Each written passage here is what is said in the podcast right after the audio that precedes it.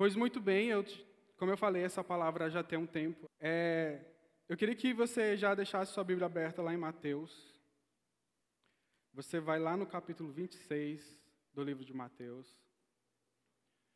Eu acredito, deixa ela aberta aí no capítulo 26. Eu acredito muito, é, é, o pessoal estava ministrando é, a música a respeito de fundamento, de que Cristo é o nosso fundamento, e eu acredito muito nisso. Tem uma palavra do Paulo Borges que impactou meu coração quando ele diz que Deus, Jesus, não pode ser o tema da nossa vida. Porque se for tema, o tema pode mudar. E é necessário que os temas mudem. Porque, por exemplo, se você vai numa festa que todas as vezes for o mesmo tema, é meio que enjoativo. É necessário que, que o tema, de alguma forma ou algum momento, mude. Mas se Deus é o nosso fundamento, isso não pode mudar. Porque sem Ele nada consegue ser construído. E às vezes a gente vive meio que sem essa realidade nos nossos corações e no nosso entendimento. De que Deus ele é um tema, então hoje eu estou aqui e eu estou conseguindo fluir nas coisas que eu acredito que é de Deus, mas porque ele é um tema, amanhã ele deixou de ser. Então eu coloco outra coisa no lugar dele para substituir a minha fome por novidade, por entretenimento. Mas se eu entendi em Deus que ele é meu fundamento, não tem como eu construir nada sem ele. Não tem como eu fazer nada sem ele. E eu acredito que o avivamento, e como é tema desse culto hoje, eu acredito que eu vou falar pouco sobre avivamento, ou pelo menos do que as pessoas acham que avivamento é, e mais sobre dois princípios que eu acredito que eles têm sido, que eles têm sido negligenciados, e porque têm sido negligenciados, muitos têm naufragado na fé. E uma das coisas que, que eu acredito é que não existe avivamento sem arrependimento. E às vezes o nosso, a nosso, o nosso entendimento de avivamento é poder, e mais poder, e mais poder. E não é isso.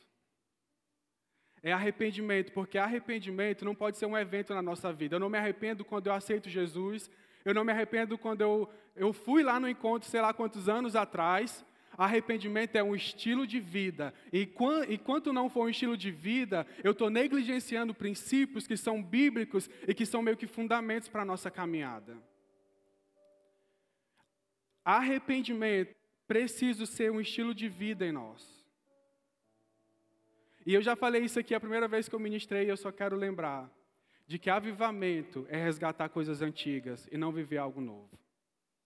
Se você for pensar na, nas histórias de avivamento da, da história da igreja, você vai perceber que sempre tinha algo que foi resgatado naquele momento. Não foi algo novo sendo produzido, mas algo antigo sendo resgatado. Como, por exemplo, aquele cara ali lá no, no fundo ali, tem um que tem a barba, sem barba, é o Evan Roberts, que inclusive a Raíssa falou sobre ele lá no acampamento. E uma ênfase do avivamento que ele liderou foi oração. Não estou dizendo que foi só isso, mas foi oração. Um apego à oração começou a nascer no coração dos irmãos, e a partir de uma vida de oração intensa, profunda e com entendimento de que oração é relacionamento com Deus, o avivamento começou a acontecer. Porque é algo que tinha se acabado na igreja. E Deus foi lá, levantou homens para que esse princípio de oração fosse resgatado. Enfim, vários avamentos, avamento da Rua Azusa. O que, que foi resgatado lá? Foi resgatado os dons do Espírito, porque a igreja não, por muito tempo não acreditava nos dons do Espírito. Na profecia, na palavra de conhecimento, na cura. E porque eles, eles negligenciaram, eles não conseguiram avançar da forma que Deus desejava que eles avançassem. E aí o que, que Deus faz? Vai lá e causa um avivamento, resgatando princípios antigos. Porque quem foi o primeiro a falar sobre os dons do Espírito? Paulo. É um assunto antigo, mas que por muito tempo tinha sido negligenciado.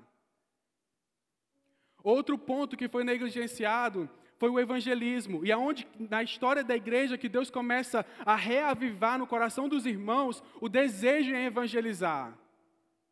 Lá com John Wesley, Jonathan Edwards, George Whitefield, os maiores evangelistas. Não é por outro motivo, é porque eles resgataram princípios que eram antigos e essenciais para a caminhada cristã. Diga para a pessoa que está do seu lado: avivamento é resgatar coisas antigas. E tem dois princípios, que são é os dois princípios que eu quero falar hoje, que eu acredito que precisa ser resgatado. Então eu quero que você me dê de presente a sua atenção. Amém? Se você foi voando até agora, e eu estou só na introdução.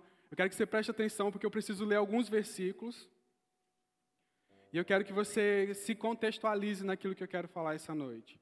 Então, lá em Mateus, capítulo 26, no versículo 36, a minha versão fala o seguinte: Então Jesus foi com seus discípulos para um lugar chamado Getsemane. Ele disse: Sente-se aqui enquanto vou ali orar. Levando consigo Pedro e os dois filhos de Zebedeu, começou a entristecer-se e a angustiar-se. Disse-lhe então: A minha alma está profundamente triste, numa tristeza mortal. Fiquem aqui e vigiem comigo. Indo um pouco mais adiante, prostou-se e com o rosto em terra e orou: Meu pai, se for possível, afasta de mim este cálice. Contudo, não seja feito como eu quero, mas assim como tu queres. Versículo 40. Depois voltou aos seus discípulos e os encontrou dormindo. Diga-se comigo, dormindo. Diga-se misericórdia. Vocês não puderam vigiar comigo nem por uma hora. Isso aqui é Jesus falando aos discípulos. Vocês não puderam vigiar comigo nem por uma hora, perguntou ele a Pedro.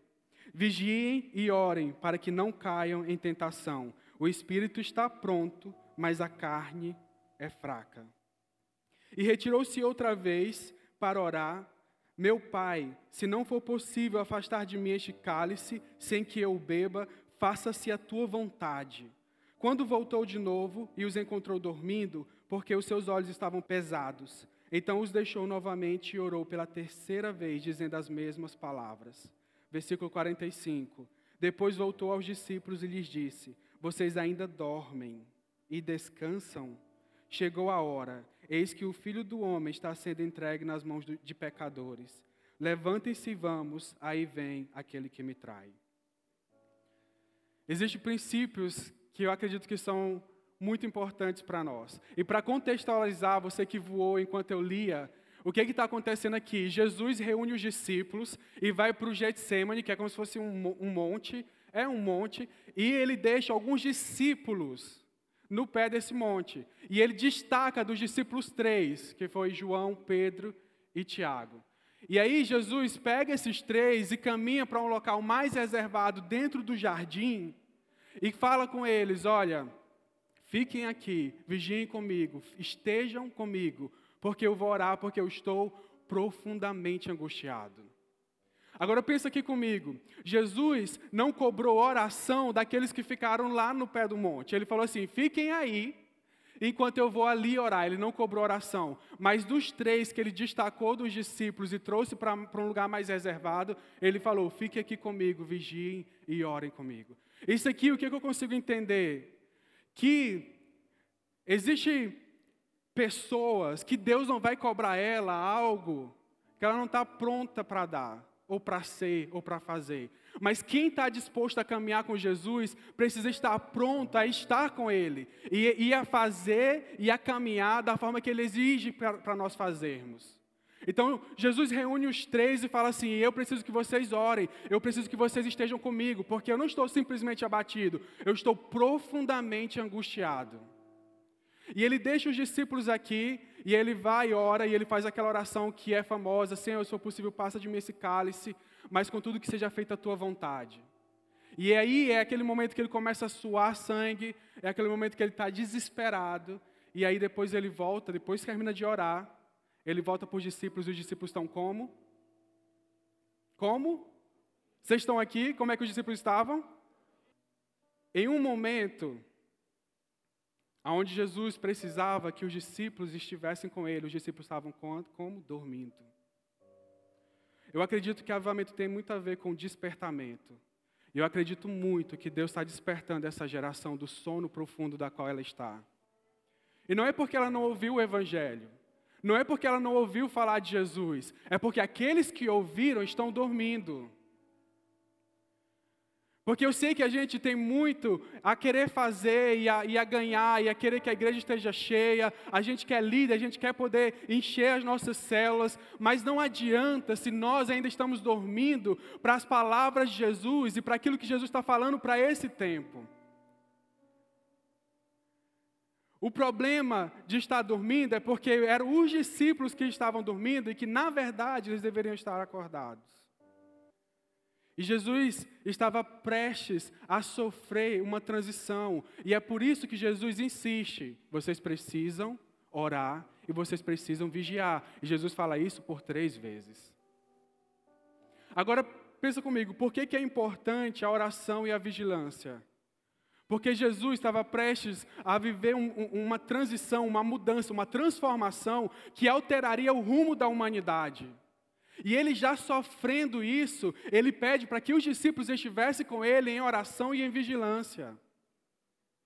Porque ele sabia que ia viver uma transição. Se no momento de transição o que estava no coração de Jesus como urgência era oração e vigilância, quanto mais essas duas palavras precisam estar em nós. Porque ele estava passando de um tempo onde ele era livre. Jesus era livre até o capítulo 26. Ele podia ir até aonde ele quisesse, ele podia pregar onde ele quisesse. Ele foi ameaçado, mas ninguém tirou a liberdade dele. Ele poderia fazer o que ele quisesse fazer. Mas nesse momento, no capítulo 26, ele está sofrendo uma transição. Ele está saindo de um homem livre para um homem que vai ser preso, vai passar por desafios, vai sofrer e depois vai ser crucificado. E Jesus já discerniu que ele ia viver essa transição. E o que, que ele faz? Eu preciso orar. E eu acredito muito que esse é um tempo de transição. E essa é uma das palavras que Deus ministrou no meu coração essa semana. E não apenas para mim, mas eu acredito que para nós, esse é um tempo de transição. Isso é um tempo de, esse é um tempo de transição por coisas que você viveu lá no Acampitim. Porque a quem muito é dado, também muito é cobrado. Quantos receberam muito? Pois existe responsabilidade sobre os seus ombros daquilo que, sobre os seus ombros daquilo que você recebeu. Não foi para você se agradar ou para você se alegrar apenas. Não foi apenas para isso mas foi para que você entendesse a responsabilidade daquilo que você tem e pudesse dar continuidade àquilo que Deus começou, porque aquilo que Ele fez lá naquela chácara em você não está consumado, não foi uma obra consumada, foi o início de algo. E, eu, e, e, a impressão no meu espírito que eu tinha é que essa transformação aconteceria na vida de vocês. E que tempo de transição ia começar a acontecer a partir desses dias na sua vida. E é por isso que eu deixo para vocês essas duas palavras: oração e vigilância, porque vocês passarão por um tempo de transição. E eu digo isso, sim, a nível da Aliança Team, mas eu digo isso a nível geral. A gente está ainda meio que saindo de uma pandemia, existe uma transição também acontecendo, sim ou não? Pode ser transições que aconteçam internamente, pode ser transições que aconteçam externamente, mas a palavra de Deus daqui essa noite é: esteja pronto e apegado à oração, porque era isso que estava no coração de Jesus no momento da transição dele. Porque nesse momento da transição, foi nisso que Jesus se apegou e é nisso que nós também precisamos nos apegar. Porque o que é que nós pensamos? Que se eu posso dizer e trazer, meio que contextualizar isso que Jesus está vivendo, eu posso dizer que Jesus ia viver um novo tempo. Só que é estranho falar que Jesus ia viver um novo tempo, sendo que ele ia morrer. Sabe por quê? Porque na nossa cabeça, novo tempo é sinônimo de tempo fácil. Mas novo tempo, quando Deus ou quando você recebe uma palavra profética de que você vai entrar num novo tempo, isso não quer dizer que é um tempo sem luta. Isso não quer dizer que é um tempo sem dificuldades, sem desafios. Talvez o novo tempo que você vai entrar seja ainda mais desafiador do que o tempo que você viveu até aqui. Porque um novo tempo não é um sinônimo de um tempo fácil. Como a gente diz, de sombra e água fresca. Talvez seja mais desafiador. Um novo tempo que Jesus estava prestes para viver. Por que, que um novo tempo? Porque ele ia experimentar algo que ele nunca tinha experimentado até então. Era novo. Ele ia viver algo que ele nunca tinha vivido até então. Era completamente novidade para Jesus viver o que ele viveria a partir do capítulo 26. E o que eu quero é trazer você e a sua atenção àquilo que a Bíblia diz, e não simplesmente às nossas falsas expectativas de quando algo vai acontecer. Porque se é novo tempo, não quer dizer que simplesmente eu vou me sentar e esperar tudo acontecer. Muito pelo contrário, eu preciso estar em alerta. Porque se é novo tempo, eu preciso corresponder àquilo que Deus está fazendo como novo tempo. Porque pode ser que Deus esteja fazendo algo aqui e eu esteja fazendo algo aqui do outro lado, justamente porque eu não orei, e justamente porque eu não vigiei e não pude cooperar com aquilo que Deus estava fazendo ali. Porque o maior problema não é às vezes a gente querer fazer as coisas certas, às vezes é certo, mas é no momento completamente errado. E aí, o que, que eu mais escuto falar a respeito de avivamento, e que está dentro disso que eu estou querendo ministrar, é porque na cabeça dos jovens, ou pelo menos de algumas pessoas que eu já conversei, eles romantizam demais o avivamento. Avivamento não é romântico. Avivamento não é rolar no chão. Avivamento não é orar em línguas. Avivamento não é pular, não é ver anjos o dia todo. Não é você querer adorar o dia todo como se esse sentimento não fosse passar. Avivamento é um despertamento, é um compromisso que antes a igreja não tinha. Como que Deus vai fazer isso? Ele vai fazer isso ativando você, te levando a um lugar de oração, te levando a um lugar de vigilância, onde você está atento àquilo que Deus está fazendo. Porque senão nós vamos perder o momento que Deus está fazendo algo. Os fariseus, no Novo Testamento, achavam que Jesus não era o Messias, portanto, eles perderam o tempo onde o Messias foi enviado por Deus à terra. Os fariseus perderam o maior avivamento que a terra já viu, que foi Deus encarnado em um homem, pisando, curando, transformando, alimentando, fazendo milagres. Eles perderam. Por que, que eles perderam? Porque eles estavam em outro local, fazendo outra coisa, que não discernindo espiritualmente, através das Escrituras, aquilo que Deus disse. Pode ser que você esteja orando, mas ainda assim pode ser que você esteja completamente aquém daquilo que Deus está fazendo hoje. Quantos estão entendendo? Eu quero que você permita com que Deus ministre ao seu coração, porque avivamento não é romântico. Evan Robert, no auge do avivamento, ele teve que sair, sabe por quê? Porque ele não cuidou de si, não vigiou ele sofreu um burnout. E aí ele sai do avivamento, quando ele volta, ele já não consegue mais se encaixar direito, daqui a pouco o avivamento passa. Porque você pode estar no meio de um avivamento, ou ser o líder de um avivamento, e ainda assim se perder nisso. Porque não orou, ou não se apegou à oração, e porque não vigiou da forma que deveria vigiar. O avivamento traz problemas, ele não traz só soluções. E é por isso que a gente não pode romantizar porque se você quer avivamento, você precisa estar disposto a dar a cara a tapa.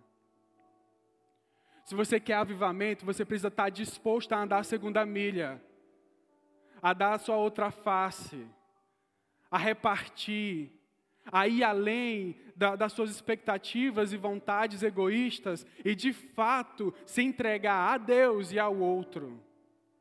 Porque avivamento não é romântico, é desafiador. Isso não quer dizer que avivamento não perdeu a importância, muito pelo contrário, ele é super importante.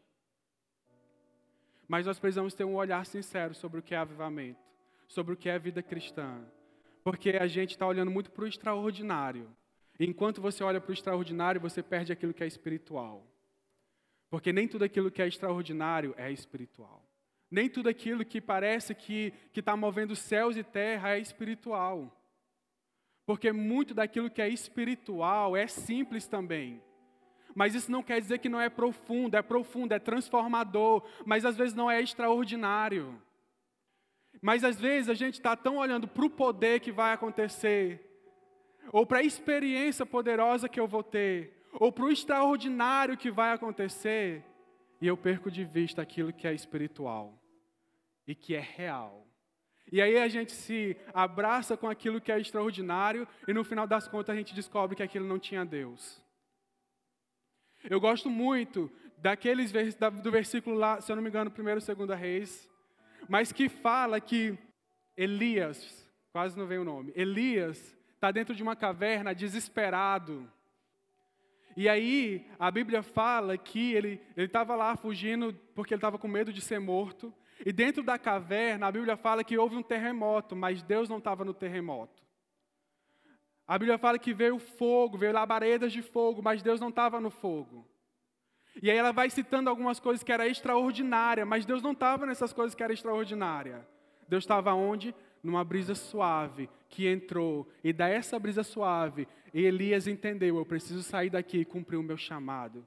Eu preciso sair daqui e cumprir minha vocação. Através da simples brisa suave, a vida dele foi transformada, porque Deus estava na brisa. Elias é um cara do extraordinário, mas naquele dia ele entendeu que nem tudo aquilo que é extraordinário é espiritual. Quantos estão entendendo? E é por isso que nós precisamos, ao compreender, dar resposta a essas coisas. Porque senão nós nunca seremos transformados. Tem muita gente que é mudada. Tem muita gente que muda, mas que não foi transformada. Diz a pessoa que está do seu lado: muita gente mudou, mas poucas foram transformadas. Porque eu posso mudar de roupa, mas isso não quer dizer que eu, que eu sou uma pessoa diferente. Eu posso mudar de igreja, mas isso não quer dizer que eu sou uma pessoa diferente. Eu posso mudar de célula, mas não quer dizer que eu sou uma pessoa transformada. As mudanças podem acontecer, mas elas podem não te transformar. Porque a transformação, ela é muito mais profunda. E eu acredito que é esse lugar que Deus deseja atingir no nosso coração. Ele não quer te movimentar, ele quer te transformar. Quantos estão comigo ainda? Deus, ele não quer te movimentar de um lado para o outro, ele quer transformar a sua vida de dentro para fora. Toda transformação que Deus faz, ela nunca vai ser externa, ou pelo menos não vai começar no externo. Ela vai começar como uma fonte de água brotando dentro de você, e você tendo a convicção cada dia mais: eu não sou mais a mesma pessoa. Mas eu não sou a mesma pessoa porque eu mudei meu estilo de vestir. Eu não sou uma pessoa diferente porque eu tenho uma nova conta no Instagram ou nas redes sociais. Eu não sou uma pessoa diferente por conta disso ou daquilo, eu sou uma pessoa diferente porque a obra do Espírito tem sido solidificado dentro de mim. Quantos desejam ser transformados? E esse é o tempo que você precisa olhar para isso com e ponderar. Porque só ler a Bíblia não te transforma. Só orar não te transforma. A forma que você lê a Bíblia, a forma que você ora, isso vai te transformar. Porque o Mateu pode ler a Bíblia de Gênesis a Apocalipse e não, não ser transformado. Nós, como cristãos, podemos ler a Bíblia toda durante um ano e ainda assim não ser transformado, no mínimo.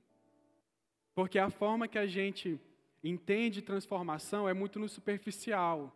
E é por isso que eu acredito que Deus está despertando os nossos corações para que entendamos que aquilo que Deus faz, Ele não atinge apenas o externo, ele não atinge, no, no exemplo do externo, é vir à igreja. Ele atinge um lugar, local que é dentro. Que quando ele toca, você sabe, Jesus me tocou. E eu não sou mais o mesmo a partir desse toque. Porque vir à igreja não nos transforma. E eu gosto muito da visão de Ezequiel, e fica aqui comigo. Ezequiel está tá tendo uma visão, ele está lá no templo, e uma água começa a jorrar por debaixo do templo. Quantos já leram isso? Uma água começa a jorrar por debaixo do templo. Até aí tudo bem, ele começa a ver as águas jorrando e as, e as águas vão jorrando. Daqui a pouco elas se transformam num rio. E aí tem um, um, um, homem, que ele diz que é um homem, que nós cremos que é um anjo, que pega ele e fala assim: Ezequiel, não com essas palavras, mas vou te levar a um lugar mais profundo. E aí ele mede e leva Ezequiel a um lugar mais profundo. Mede e leva Ezequiel para um lugar mais profundo. E chega no momento que ele está num lugar tão fundo que ele já não consegue mais se segurar em nada.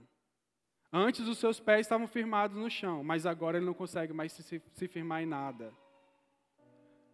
Por que, que eu acho que isso é interessante e importante?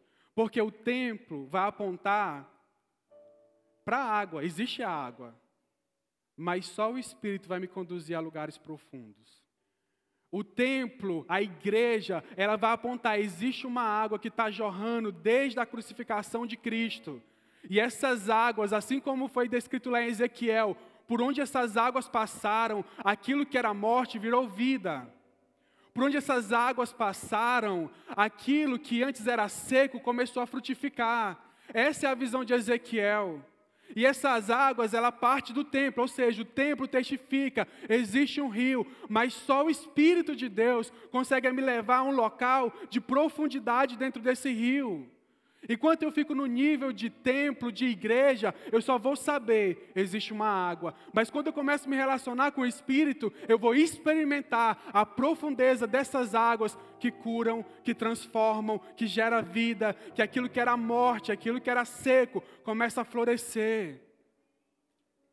Existe um rio jorrando nesse lugar.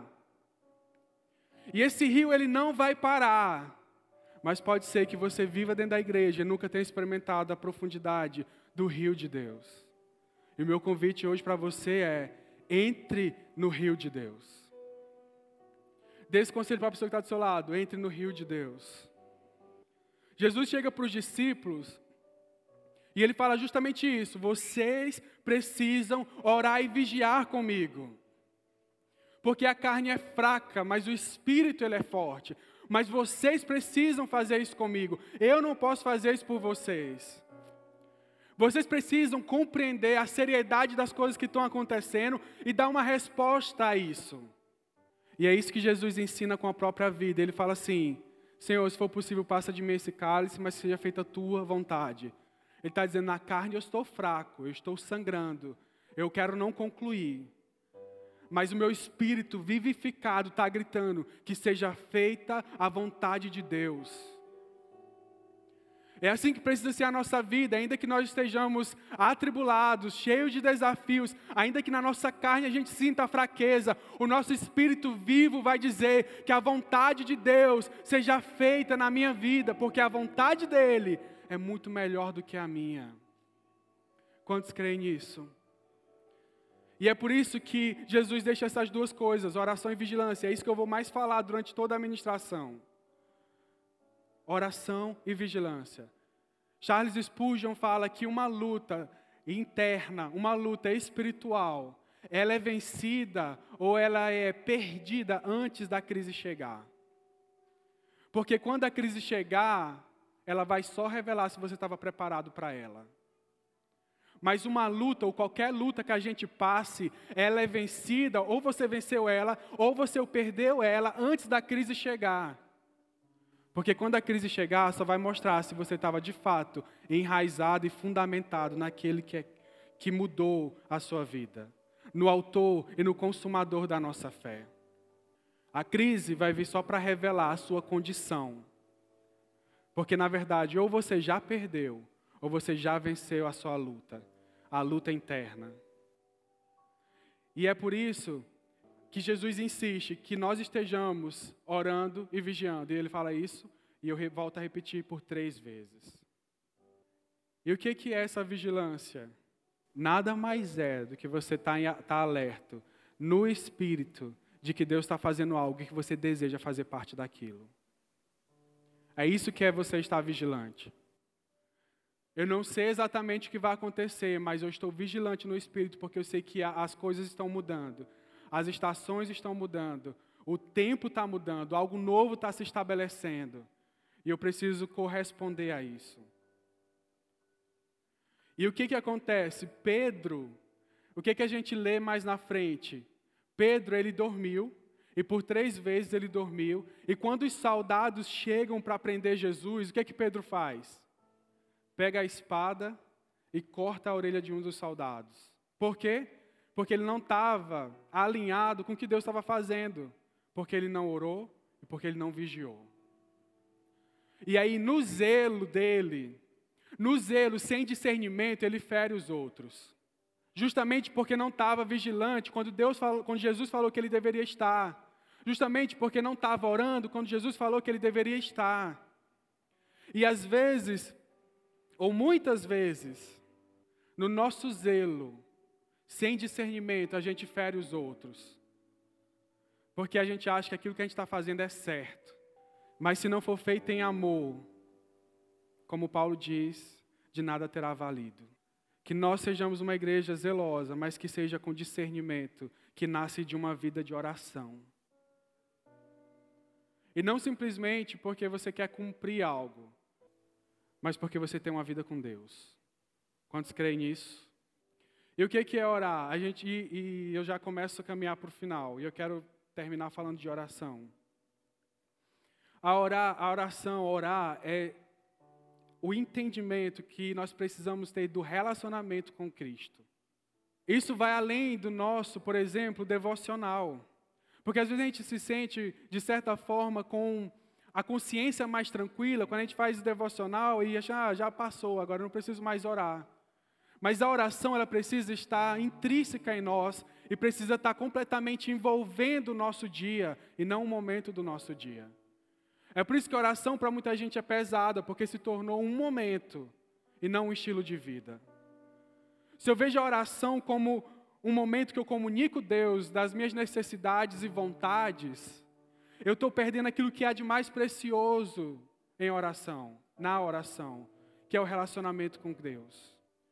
Então a oração, ela, a oração que não rompe a vida de devocional no sentido daquele momento que você tira do seu dia para orar e ler a Bíblia, se a sua vida de oração não rompe isso, ela é uma vida de oração fraca. Porque o chamado, como Paulo mesmo diz, é que nós oremos sem cessar. Ou seja, precisa romper um momento e precisa invadir o nosso estilo de vida. E aquilo que eu faço, aquilo que eu deixo de fazer, é baseado na minha vida de oração. Por que, que eu continuo com os mesmos erros, os, meus, os mesmos pecados e parece que eu ando num ciclo sem fim? Porque eu entendi oração como um comunicado que eu dou a Deus e não como um relacionamento que envolve disciplina e persistência. Esse é o tempo de orar, esse é o tempo de buscar a Deus. Porque às vezes a gente foca muito no poder. E eu até citei aqui mais na frente, quando eu falei de mais atrás, quando eu falei de avivamento. Mas às vezes a gente foca muito no poder, porque tem que ter poder, porque tem que ser aquele louvor, porque tem que ser isso ou aquilo. Só que quando a gente foca muito no poder, a gente esquece que Deus é um Deus de relacionamento.